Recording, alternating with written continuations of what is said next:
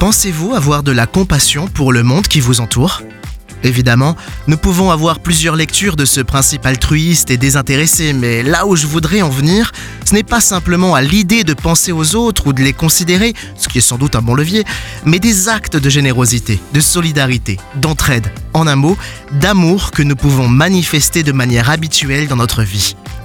Il y a des routines, voyez-vous, qui s'installent sur la durée, demandent à être fréquemment évaluées et qui, par la force des choses, viennent bousculer le naturel et l'empêcher de revenir au galop, pour reprendre le célèbre proverbe. Un peu comme un boomerang, ça demande de l'entraînement pour savoir bien le lancer afin qu'il revienne, tout comme ça demande aussi de la préparation pour bien le réceptionner lors de la boucle retour.